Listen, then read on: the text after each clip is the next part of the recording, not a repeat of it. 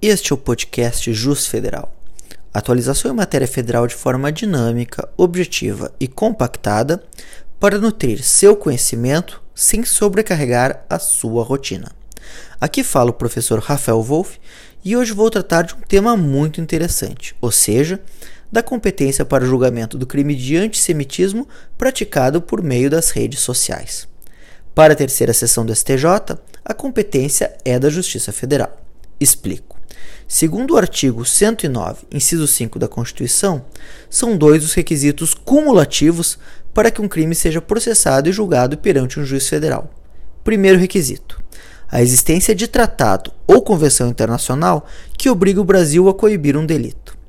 Este requisito deve estar cumulado com o segundo, ou seja, a internacionalidade da conduta, isto é, quando o crime for praticado ou gerar resultado fora do território nacional.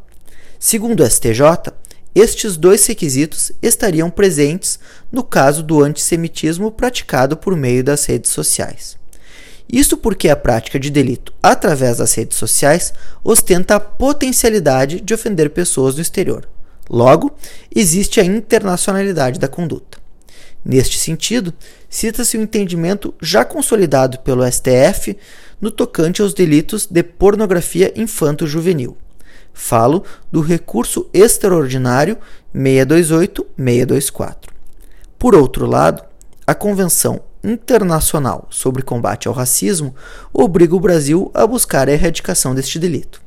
Frise que, por ocasião do julgamento do habeas corpus 82424, o STF decidiu que o antissemitismo enquadra-se no conceito de racismo. Comentou-se aqui o conflito de competência 163-420, oriundo do Paraná, julgado pela terceira sessão do STJ em 13 de maio. Vale a pena aguardar a publicação do acórdão e ler o seu inteiro teor. Vou ficando por aqui. Sigam prestigiando o podcast do Jus Federal.